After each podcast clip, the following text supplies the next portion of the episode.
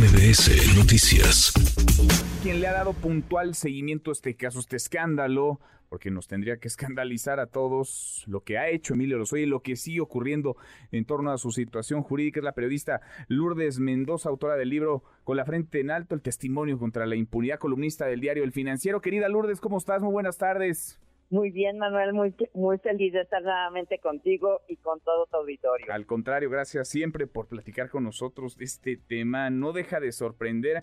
¿Cómo es que Emilio Lozoya estaría librando? No es, digamos, el total de las acusaciones, pero sí es una importante el caso agronitrogenados, Lourdes.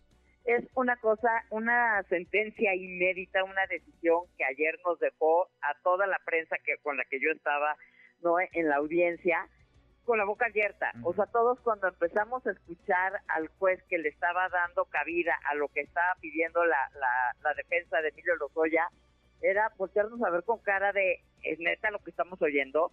Y déjame decírtelo de esta manera. Ahora resulta que la defensa pide que se anule el, la carpeta contra Emilio Lozoya porque el vendedor, es decir, Alonso Ancira, pues ella se encargó de, pagar, de hacer el resarcimiento del daño. Y el juez dice, bueno, pues si están acusados por lo mismo y uno ya pagó, pues sí, entonces sí, hay que bajar este, esta carpeta y suspendo la, carpeta en contra de Emilio Lozoya, así de burdo. ¿Qué es lo que ellos estaban diciendo? Fíjate, el juez, el abogado Lozoya decía que cuando tú robas un, este, un reloj, no necesariamente tienes que regresar cinco si cinco estuvieron involucrados en el robo. Entonces que por eso es justo que nada más pague Alonso Ancira y que ya no le cobren un solo centavo a Emilio Lozoya.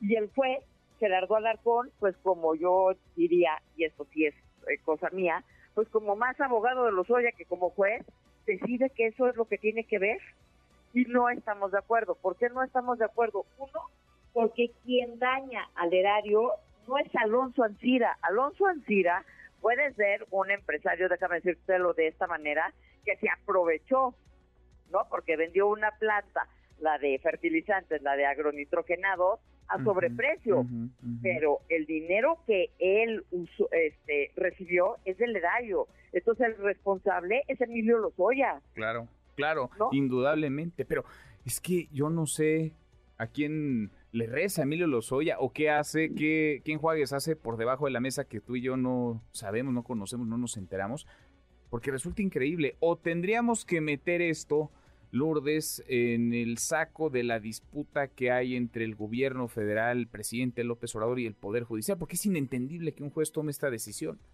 inentendible y, y, la verdad es que mi columna así se llama el día de hoy que saco en el financiero, ¿no?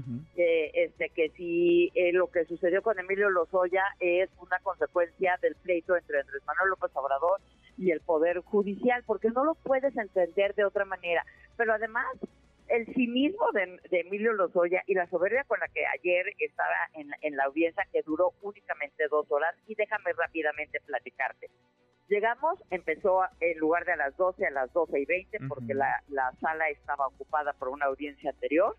Y dice el juez, ¿te acuerdas que hace mes y medio se habían reunido y los mandó en un receso de 45 días más o menos para que se pusieran de acuerdo si iba a haber o no un resarcimiento del daño completo de Odebrecht y de agronitrogenados?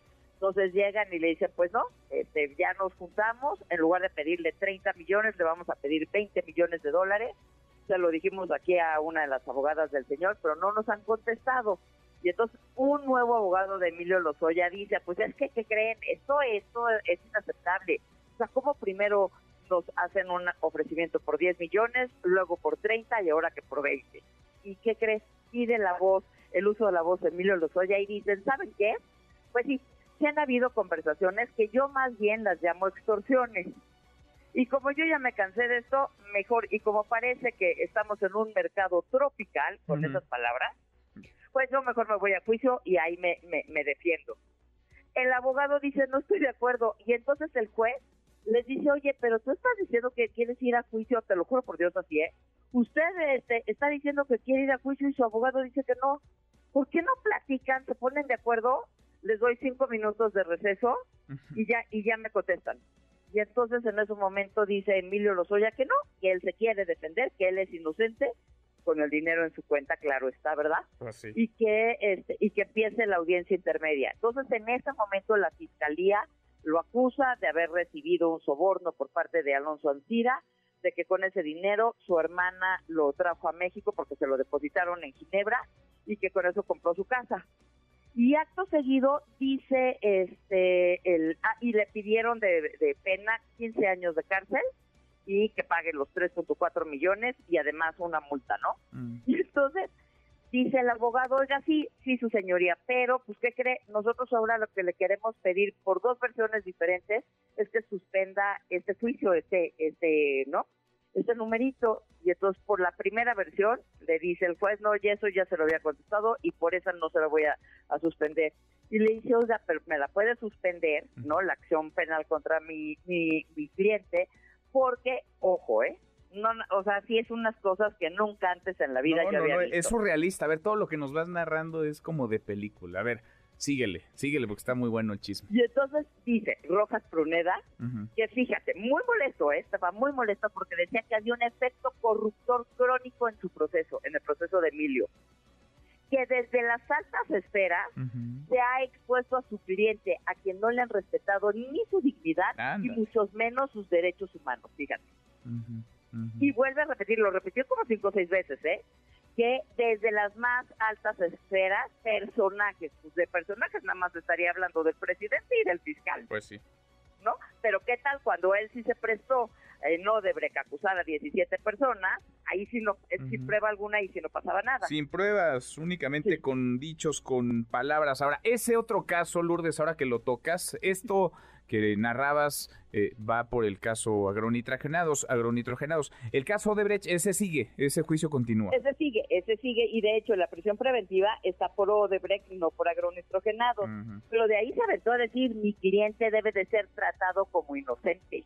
Anda. y agárrate.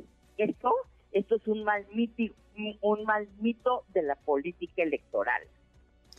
Así Qué cosa. Bueno, en una de esas eh, le antojó a Emilio Lozoya ir a comer al Hunan y ahora está tratando de salir a como del lugar. Libra una primera acusación, la libra por ahora, la del caso agronitrogenados.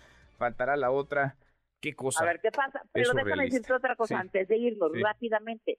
Este juez, Gerardo Alarcón, es el mismo que en, en la carpeta de, de Odebrecht no le aceptó a la fiscalía eh, eh, poner como pruebas las cuentas de Emilio Lozoya en Brasil, en Suiza y en Estados Unidos. ¿Y sabes por qué? ¿Por qué? porque invocó el artículo 142 de la Ley de Instituciones de Crédito de México. Pues si las cuentas están en el extranjero y nosotros pertenecemos al GAFI, que es el organismo internacional para evitar el lavado de dinero, y como tenemos tratados internacionales, no se necesitaban esas cuentas con control judicial.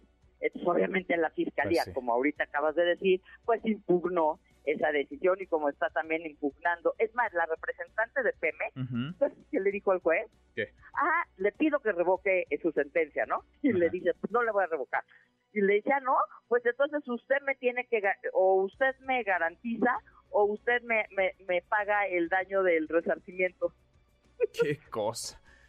Los patos tirándole a las, ayer a fue las escopetas. Y te repito, el que uso, el que hizo uso del dinero del erario público es Emilio Lozoya, Pues sí, no Antira. pues sí. Querida Lourdes, qué gusto escucharte, gracias. Al contrario, que estés muy bien. muy Igualmente, muy, muy buenas tardes. Redes sociales para que siga en contacto: Twitter, Facebook y TikTok. M. López San Martín.